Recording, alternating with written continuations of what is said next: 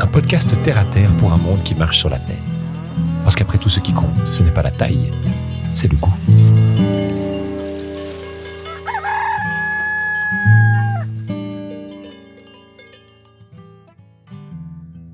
Alors, non seulement, comme je l'ai dit avant, il faut former les gens pour pas qu'ils détruisent le jardin en cueillant, mais en plus, c'est- vrai qu'il y a tout cet aspect pédagogique de voir de près comment ça se passe au cours d'une année.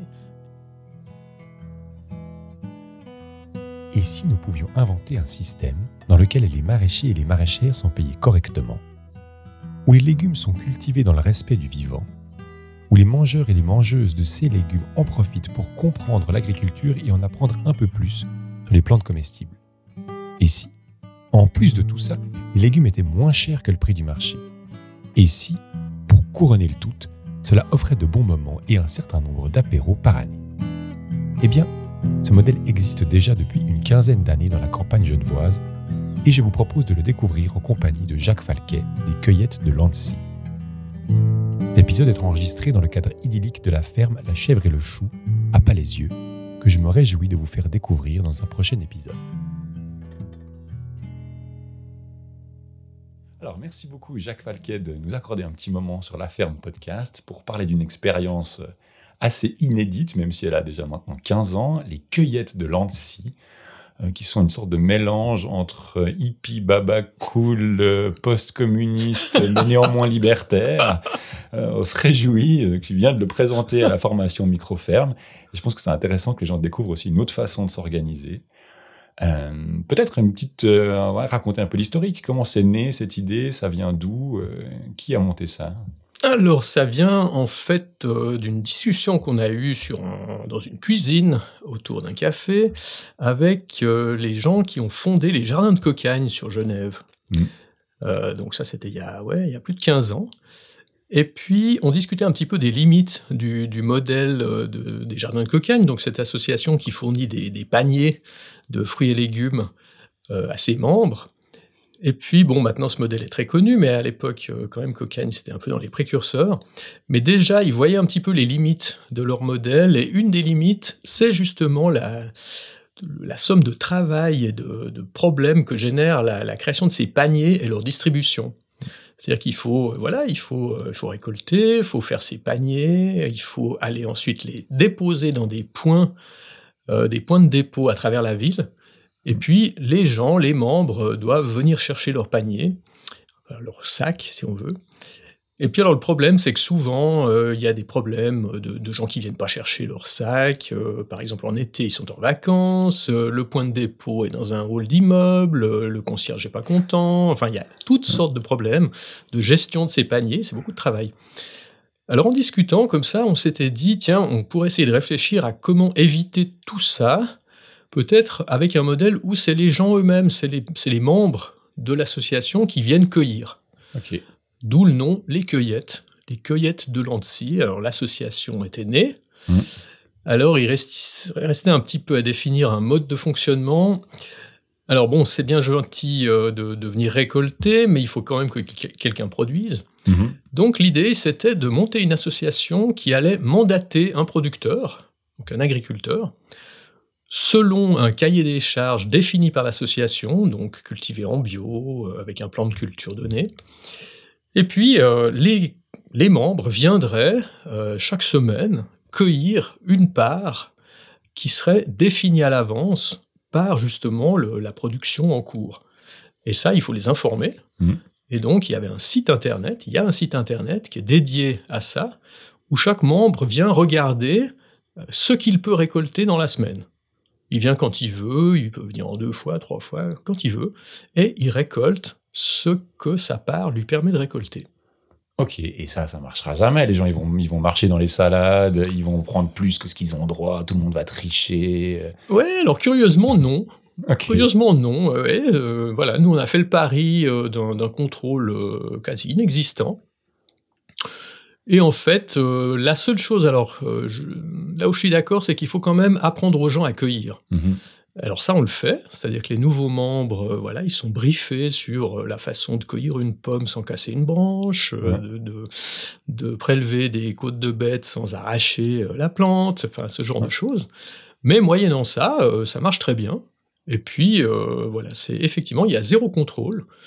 Donc les gens ont une balance à disposition sur le site, c'est eux-mêmes qui récoltent et qui pèsent pour savoir s'ils sont dans les clous. Et puis voilà, ça se passe très bien. Magnifique. Et ça représente combien de personnes à peu près qui sont investies dans cette association?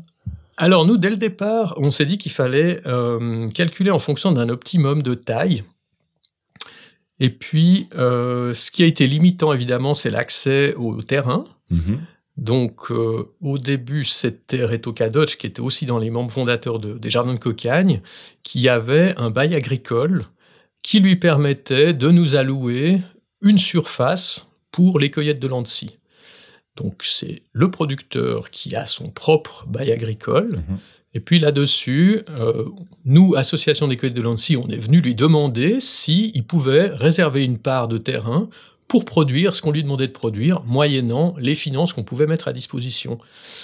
Et ça, c'était le montant de la fameuse cotisation des membres. Ok. Et cette taille, elle était décidée comment? C'est en fonction de ce qu'il y avait à disposition? C'était une ambition? C'est comment vous avez euh, pondéré quelque part cette question-là? Alors, nous, on voulait avoir quelque chose d'aussi léger que possible. Donc, on voulait une association euh, où on n'aille pas euh, à engager des gens pour gérer l'association elle-même. Ok.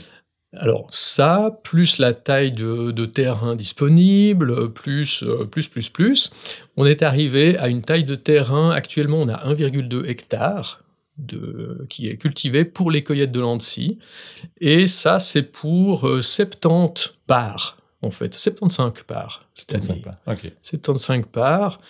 Et puis le montant de la cotisation, cette année, est de 850 francs annuels. Ok payer en une fois euh, au démarrage. Oui, euh. bon, on peut s'arranger, mais a priori, on aime mieux être payé en une fois. oui, parce qu'il y a un souci quand même dès le départ d'avoir le minimum de travail administratif aussi, de comptabilité. Euh. Voilà, alors ça, c'est peut-être le, petit côté hippie de, de l'affaire, c'est qu'on essaye de fonctionner aussi légèrement que possible au mhm. niveau administratif. Et ça, ça nous a amené à une formule actuelle qui est vraiment spécialement légère, mhm. dans le sens où Maintenant, on fonctionne par mandat global.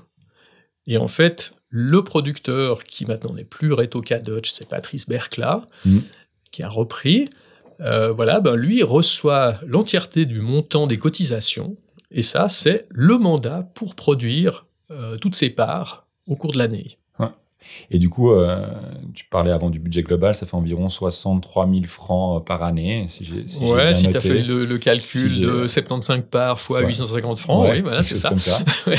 et, euh, et, ça, ça permet de, de, de, payer les salaires aussi des personnes et puis de les payer correctement Alors, de nouveau, ça, c'est dans les mains de Patrice. Ok. Nous, on lui fournit cet argent et lui s'organise en termes de travail, s'il a besoin d'aide, s'il a besoin d'engager des gens et autres, ça, c'est lui qui gère entièrement. Ok.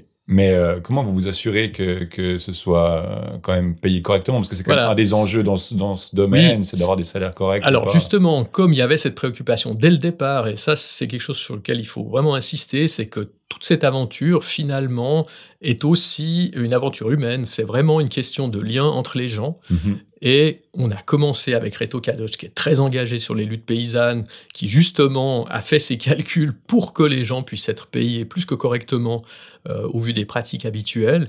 Et quand Patrice a repris, Patrice est exactement sur la même ligne. D'accord. On n'a absolument pas de souci à ce niveau-là. Ouais, donc c'est aussi une histoire de de faire avec des gens avec lesquels on a un lien de confiance. Et, et, ouais.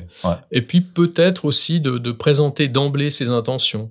C'est-à-dire, euh, et ça, ça c'est aussi par rapport aux membres, c'est-à-dire aux gens qui vont être attirés par ce genre de formule. Hmm. Euh, et je pense que c'est vraiment important. Peut-être on s'en est pas rendu compte tout de suite, mais on l'a fait euh, presque instinctivement. En fait, quand on a lancé cette association, on a fait un flyer qui définissait un petit peu non seulement le fonctionnement qu'on voulait, mais un petit peu qui on était et dans, quoi on se sent à l'aise. Mhm. Et on s'est retrouvé très rapidement avec euh, effectivement les, les, 70 à 75 parts euh, qui étaient prévues initialement, qui ont pratiquement tout de suite été euh, achetées. Et on s'est retrouvé avec des gens avec qui on s'entend très bien. Ok. Donc, je pense que rétrospectivement, je me dis que c'était vraiment très important de se présenter afin d'attirer les bonnes personnes. Mhm. Bonnes personnes selon nos critères, c'est-à-dire des gens euh, qui sont amicaux, euh, qui fonctionnent sans chichi, euh, qui sont d'accord de voilà de mettre la main à la pâte, de d'avoir un cadre qui est voilà qui est pas très formel, qui est un petit peu on est content d'être ensemble. Et puis c'est une grande partie de l'aventure Mhm. n'est pas que euh, de fournir des fruits et légumes. Ouais. C'est aussi euh, de- du plaisir d'être sur un terrain magnifique, de se retrouver. euh, on organise d'autres activités. Il y, a, il y a des activités, il y a des ateliers, par exemple, où on- quand il s'agit, par exemple, de lutter contre les campagnols, on a fait tout récemment un atelier pour construire des abris pour les campagnols. Pour les, pas pour les Euh, pour bah, les- pardon, pardon. Surtout Parce que pas. là, je pense que le, le- le gérant Les du terrain va pas vous aimer Les beaucoup. campagnols si- savent très bien construire leurs propres abris. Ouais. Donc en fait, nous, on construit des abris pour, euh, pour les, les hermines. Mhm. Donc toute cette famille des mustélidés, qui sont justement les prédateurs des, des campagnols. Ouais. Alors voilà, c'est c'est pas bien compliqué, mais ça, ça représente pas mal de travail parce qu'il faut faire des gros tas de pierres. Ouais. Et puis, bon, ben, on a organisé euh, un atelier, euh, création de ces abris, euh, apéro, euh, voilà. Ouais. Toujours dans, dans cet esprit un peu convivial, d'avoir du plaisir à travailler ensemble. Ouais. Il y a cette convivialité, puis une volonté aussi pédagogique, justement, d'apprendre aux gens ce que c'est que de faire du maraîchage, quelles sont les contraintes, quelles sont les... Voilà, alors il y a de tout. Hein. Dans, dans les membres, il y a des gens qui sont très au courant, euh, qui sont eux-mêmes, euh, par exemple, de, de familles euh, paysannes. euh, Voilà. Mais il y a aussi des gens très urbains, très euh, voilà, qui n'ont pas du tout le, le- la main verte, on va dire. Alors, non seulement, comme je l'ai dit avant, il faut former les gens pour pas qu'ils détruisent le jardin en cueillant, Mhm. Mais en plus, c'est- vrai qu'il y a tout cet aspect pédagogique de, de voir de près comment ça se passe au cours d'une année, Mhm. et que, ma foi, euh, on est soumis aux aléas climatiques, qu'on avait prévu telle chose, et ça se passe pas comme prévu, euh, qu'on a tout d'un coup une période pluvieuse au printemps, voilà. Mhm. Et puis que, euh, ben, au final, on croyait qu'on aurait des aubergines, ben non, cette année, on n'aura pas d'aubergines. Voilà, et on accepte. Ouais. Et ça, c'est vrai que c'est assez, assez important aussi dans ce moment où on pense qu'il suffit d'aller au magasin pour il y aura C'est toujours C'est ça. Ouais. quelle que soit la période de l'année, quelque Ouais. part même. Et, Tout à fait. Et là, non, en fait, il y a et une période et des années où quelque part il y aura peut-être pas de. Voilà. Alors, ce qu'il y a, c'est qu'en assemblée générale, les plans de culture sont rediscutés chaque année. Mhm. Et ça, ça a permis au fil des années, parce que comme tu disais, ça fait 15 ans hein, maintenant que ces cueillettes de Lancy existent, au fil des années, on a quand même une espèce de... de- Le modèle s'est un peu raffiné, le plan de culture s'est raffiné, c'est-à-dire Mm. qu'on a pris conscience de ce qui était réaliste et ce qui ne l'était pas. Par exemple, Ouais. tel genre de production, on, on peut pas, on n'a pas, voilà, c'est pas le bon terrain, c'est pas les- le bon microclimat, donc euh, il y a 36 000 autres choses à faire. Ça, on n'essaye même plus. Ce qui fait qu'au bout d'un moment, on a moins de mauvaises surprises. Ça, ça affine aussi au niveau Voilà. des quantités prévues. Ouais. Oui, tout à fait. Ouais. Et puis, à ce niveau-là, euh, nous, on a eu cette préoccupation dès le départ de savoir si finalement nos, nos- nos montants de cotisation n'étaient pas trop élevés. Alors, la cotisation, euh, cette année, je vous ai dit que c'était 850 francs, on avait démarré à 700 francs Mhm. il y a 15 ans. Et là, on était un petit peu dans le flou. En fait, on avait défini cette cotisation pour pouvoir euh, justement payer le producteur, payer les plantons. euh, voilà, on avait fait un, un petit calcul comme ça. Mais en fait, sans trop savoir si c'était réaliste par rapport aux, aux gens qui Mhm. allaient devoir payer ça. Est-ce que, est que les gens seraient d'accord de, de payer des sommes pareilles pour une année? De fruits et légumes Et là, on a eu la chance, au bout de quelques années, d'avoir un comptable euh, qui est devenu membre et puis qui nous a proposé de faire sa propre enquête. Et lui, il a fait quelque chose de très, euh, très rigoureux. Simplement, chaque fois qu'il est venu cueillir, il a pesé exactement tout ce qu'il euh, récoltait. Il a regardé les prix suisses du bio. Et puis, en prenant même, euh, je crois qu'il prenait la, fourchette basse, enfin bon, et il a calculé la valeur de ce qu'il récoltait, semaine après semaine, pour voir au fin, en fin d'année, est-ce que ça correspondait, est-ce que c'était euh, réaliste par rapport à sa cotisation. Alors bon, on a eu un petit moment d'angoisse. euh, Est-ce qu'on est deux fois trop cher? Voilà. fois trop cher? On s'est dit, euh, oulala, d'autant plus qu'il nous avait annoncé qu'il allait présenter ses résultats en assemblée générale. Bon, Ok. Ils avaient- vous n'avez pas donné de. de... alors Vous n'aviez pas l'information en primaire? Non, non, non, non. On a on- vraiment, on a eu la surprise. Et en fait, euh, il a montré qu'il avait récolté deux fois la valeur de la cotisation. Donc là, on, tout d'un coup, euh, grand soupir, on s'est dit, tiens, on n'est pas complètement fou, euh, voilà, il y a de la marge, c'est bien. Et puis en fait, maintenant, on a euh, une membre du comité qui fait ça chaque année et qui, qui fait exactement le même travail. Et on met ça sur le site des cueillettes où on voit la progression de la valeur récoltée. qui est donc la valeur théorique, hein, c'est la valeur de ce qu'on a le droit de récolter. Ma foi, si vous venez pas récolter, ça, c'est votre problème. Oui, non, parce que des gens peuvent être en vacances, voilà. Mais euh, voilà, si on récolte ce qu'il est permis de cueillir, selon le site, on obtient, euh, et là, toutes ces dernières années, c'est la même chose, on obtient environ, à la fin de l'année, deux fois le montant de la cotisation. Et ce qui, ce qui ça, ça, paraît fou parce qu'on se dit euh, vous payez mieux les gens que, que à l'extérieur, vous faites du bio voire même de l'ultra bio parce que je pense que voilà dans le bio ils font pas forcément des tas pour les hermines euh, ou, des perchoirs pour les pour les chouettes. Euh, et c'est quand même donc la différence c'est quoi? C'est le temps de travail Alors oui, bah, il y a une chose c'est que effectivement la valeur monétaire c'est une chose, mais les membres effectuent eux-mêmes une part importante de travail parce que la cueillette c'est pas rien. Mhm. Ils se déplacent ils vont sur place, ils récoltent et ils ramènent chez eux. Donc tout ça, c'est du travail qui ne qui n'est pas à faire. Euh, donc je pense que c'est ça l'explication euh, finalement. Du point de vue monétaire, oui, c'est meilleur marché, mais si vous incluez la valeur du travail ajouté par les membres, alors là, peut-être qu'on est beaucoup plus classique en termes. Mais voilà, c'est... C'est le, euh, prochain, le prochain comptable qui vient, c'est ça qu'il faut lui demander, c'est de quantifier pas le, les légumes, mais c'est le temps de travail sur une année, et alors, ce qui va être, combien on pourrait la, rémunérer quelque part. Ce qui va être très difficile, c'est d'y ajouter, ou plutôt d'en retrancher, toute la valeur euh, sociale mhm. qui est dégagée par un projet comme ça. Les gens sont très très contents de, de venir sur le terrain, voilà, tout le monde se connaît, on fait régulièrement des apéros, euh, voilà, il y a une ambiance qui est, excellente. Les gens sont très contents d'être aux cueillettes. Et ça, euh, pour quantifier ça monétairement, ça va être un peu compliqué.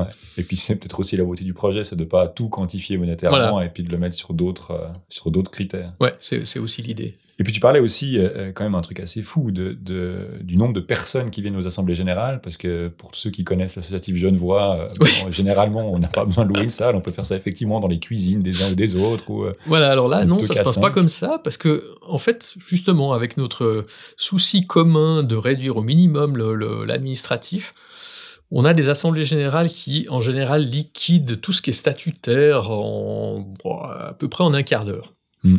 Le reste, c'est la discussion euh, très animée sur euh, l'année qui s'est écoulée, ce qui a poussé, ce qui n'a pas poussé, euh, ce qu'il faudrait faire, ce qu'on n'a pas fait, mm. et puis sur les prévisions pour l'année prochaine et le plan de culture.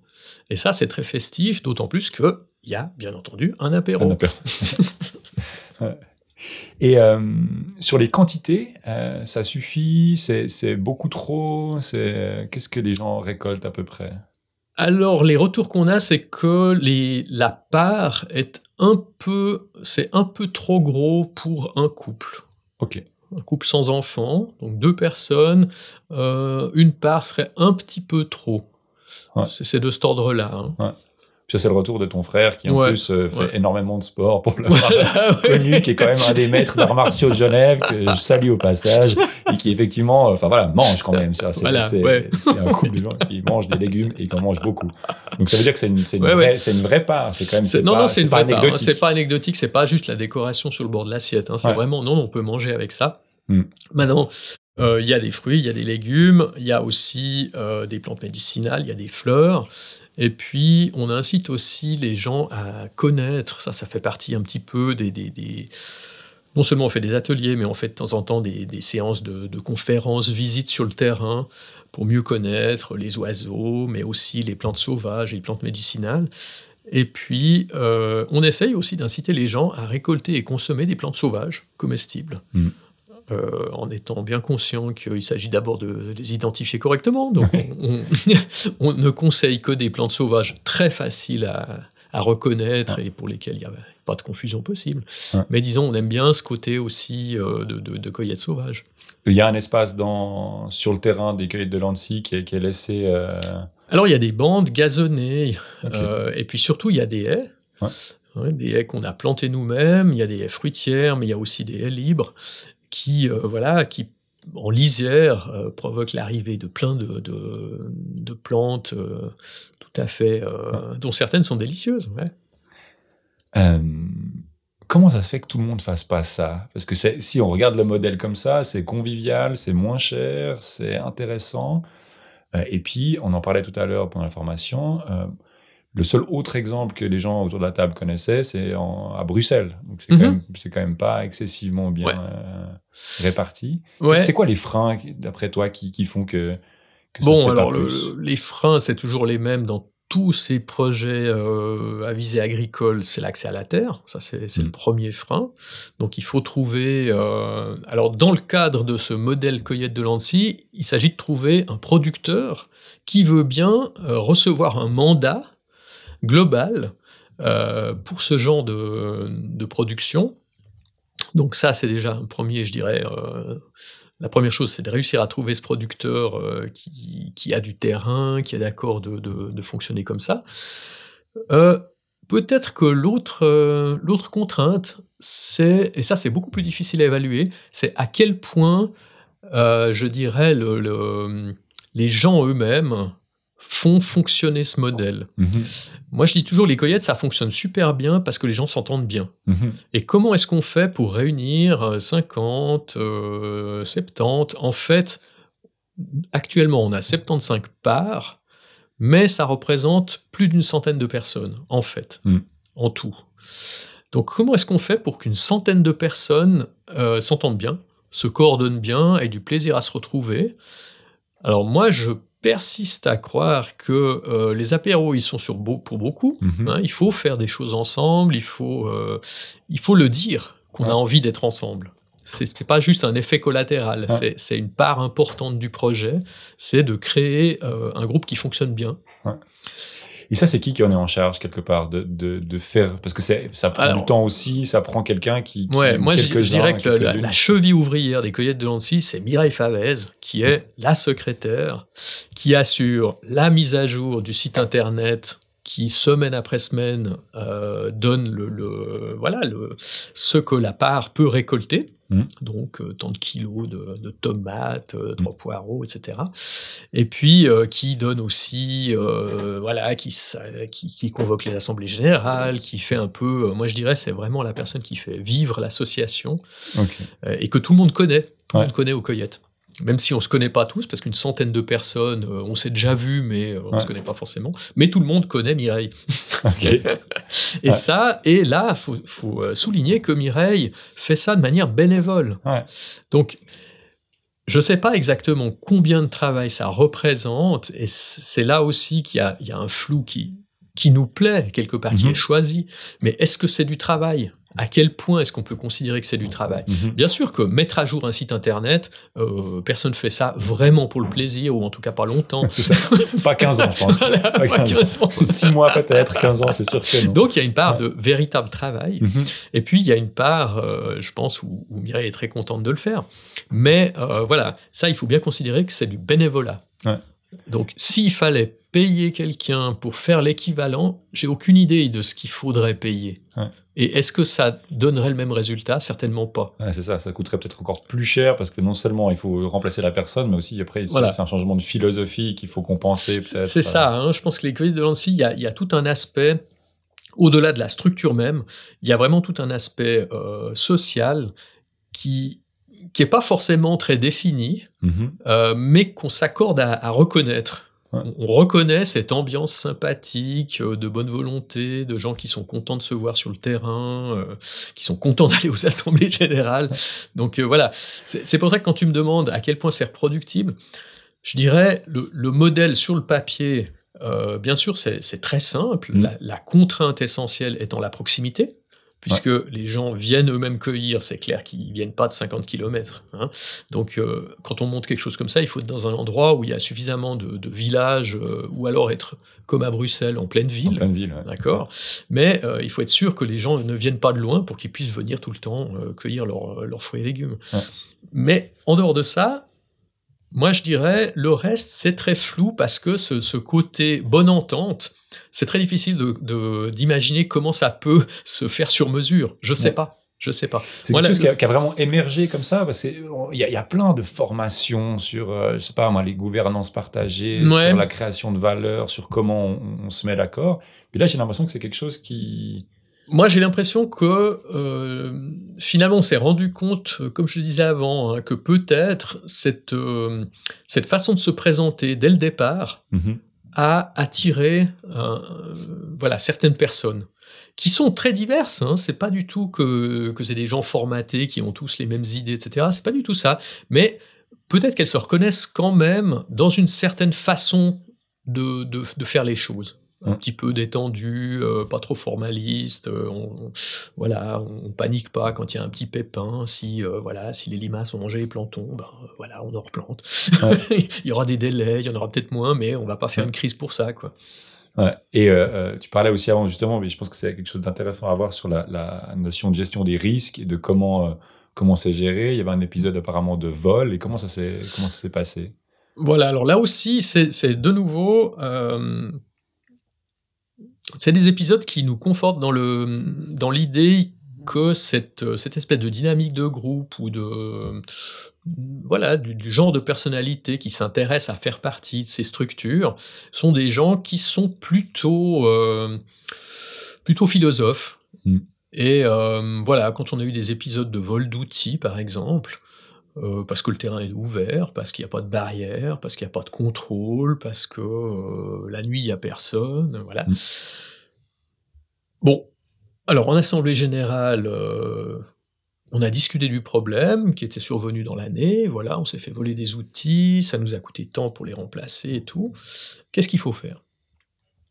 Et là, finalement, on s'est aperçu que dans la discussion, on avait quelques personnes qui pensaient qu'il fallait vraiment réfléchir à des moyens de contrôle, à des moyens de surveillance. Et puis, au fil des discussions, on s'est aperçu que la plupart des gens n'étaient pas pour modifier nos habitudes, par des contraintes de surveillance. Hmm. Donc on s'est dit qu'après tout, c'était gérable, ça rentrait dans les pertes et profits, et qu'au final, les sommes que ça représentait ne valaient pas qu'on change notre façon de faire. Donc, on continue à ne rien contrôler. Hmm. donc c'est vraiment un peu ces deux piliers euh, qui, à la fois le, le, le, fait de ne pas vouloir contrôler, puis à la fois quand même un engagement militant, euh, bénévole, qui en fait soutiennent aussi ce projet-là euh, et, font que justement, il n'y a pas besoin de... Voilà, moi, je pense que le, besoin, disons, alors voilà, Mireille, c'est vrai qu'elle fait ça depuis 15 ans, et puis elle, elle assume ça, je dirais, sur ses petites épaules, à elle toute seule. Bon, s'il y avait par exemple deux personnes, voire trois, qui, euh, dans une association, se groupaient pour se répartir ce genre de choses, comme les mises à jour du site, je pense que ça pourrait être très léger. Mhm. Euh, l'idée étant justement de ne pas engager formellement quelqu'un et de ne pas avoir euh, de charge de salaire à sortir pour l'association. Ouais, parce que ouais, le, le, plan comptable est assez simple apparemment. Alors c'est le moins qu'on puisse dire. Ouais. Disons la comptabilité du fait que c'est un mandat global, euh, c'était pas comme ça au début. Hein. Au début on avait une compta un peu plus compliquée, mais depuis quelques années on a, on a fait cette proposition qui a été acceptée en assemblée générale de faire, de fonctionner en mandat global, ce qui fait que en termes d'écriture, ben, on a grosso modo une ligne, euh, on a deux lignes entrée sortie. voilà, les cotisations rentrent, elles sortent sous forme de mandat et c'est terminé. effectivement, ça, fait rêver quand on sait ce que ça, demande d'engager de, des gens et gérer les, les, les assurances de l'employeur et, toutes ces choses-là.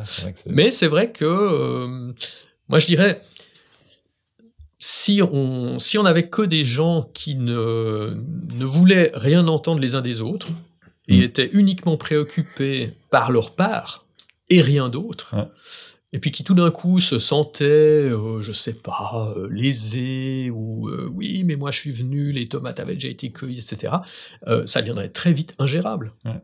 Donc je pense que vraiment, si ça marche, c'est parce que les gens sont de bonne volonté. De bonne volonté, et qu'il y a un effort qui est mis pour qu'ils se connaissent. Voilà, et, que effectivement, euh, on essaye, mais ça se fait aussi spontanément, puisqu'il y a des tas de propositions qui viennent aux assemblées générales, euh, par exemple de faire venir, je sais pas, une ornithologue pour nous parler des oiseaux qu'il y a sur le site, ou des choses comme ça. Euh, donc c'est un petit peu une pratique qui se met en route et qui s'auto-entretient on a de plus en plus, du fait qu'on se réunit souvent ou qu'on se voit souvent à travers ces ateliers, ces conférences ou ces, ou ces apéros, euh, en fait, on a de plus en plus de, plaisir à se rencontrer. Mhm. Et, euh, et, du coup, il y a une liste d'attente, tu disais. Euh, Alors oui, il y a une petite liste d'attente. Je sais pas très. C'est-à-dire, comme on fait zéro publicité, en fait, oui, on a des, des on a pratiquement toujours eu des petites listes d'attente qui compensaient les départs qui sont essentiellement dus à des gens qui déménagent, mmh. donc qui se retrouvent trop loin pour continuer. Euh, ouais, c'est plus, plus, gérable, voilà, parce qu'ils sont trop loin. Donc à ce moment-là, ben, on, puise dans la liste d'attente, et puis quand par hasard euh, il y a plusieurs départs et puis ça, ça éponge complètement la liste d'attente, on fait un tout petit effort de bouche à oreille pour dire qu'il y a une place de libre et puis c'est bon. Mais effectivement, on fait zéro publicité parce que euh, on, est à l'optimum depuis le départ. Quoi. Oui, c'est ça aussi, de ne pas avoir envie de grandir. Tu disais. Euh, c'est, ouais, parce que de nouveau, nous on pense que le, on fonctionne beaucoup plus sur une, sur une réflexion d'optimum plutôt que de croissance c'est-à-dire de définir dès le départ euh, le, à quoi on veut aboutir, plutôt que d'avoir une vision de euh, le succès, c'est de grandir. En fait, grandir signifie changer de modèle. Parce qu'il arrive un moment où tout d'un coup, là, on va sortir d'un petit modèle de petite association euh, amicale, où tout d'un coup, il va falloir gérer, il va falloir avoir des professionnels, il va falloir, je ne sais pas, peut-être engager un comptable, voilà, et on, sort complètement de ce modèle. Mm. Donc, je pense que effectivement, la taille, euh, elle est probablement limitée. Je pense qu'on est à peu près aussi grand qu'on pourrait être dans ce modèle-là. Dans ce modèle-là. Donc s'il devait être ailleurs, il faut le répliquer. Il faut le répliquer. Faut le répliquer. Il faut d'autres gens qui, euh, qui lancent quelque chose comme ça. Euh, financièrement, je, pense que, que ça pourrait être intéressant. Hein. Mm. je pense que le, le, producteur, lui, il s'en sort. Ça, ça, ça, marche très bien. Mm.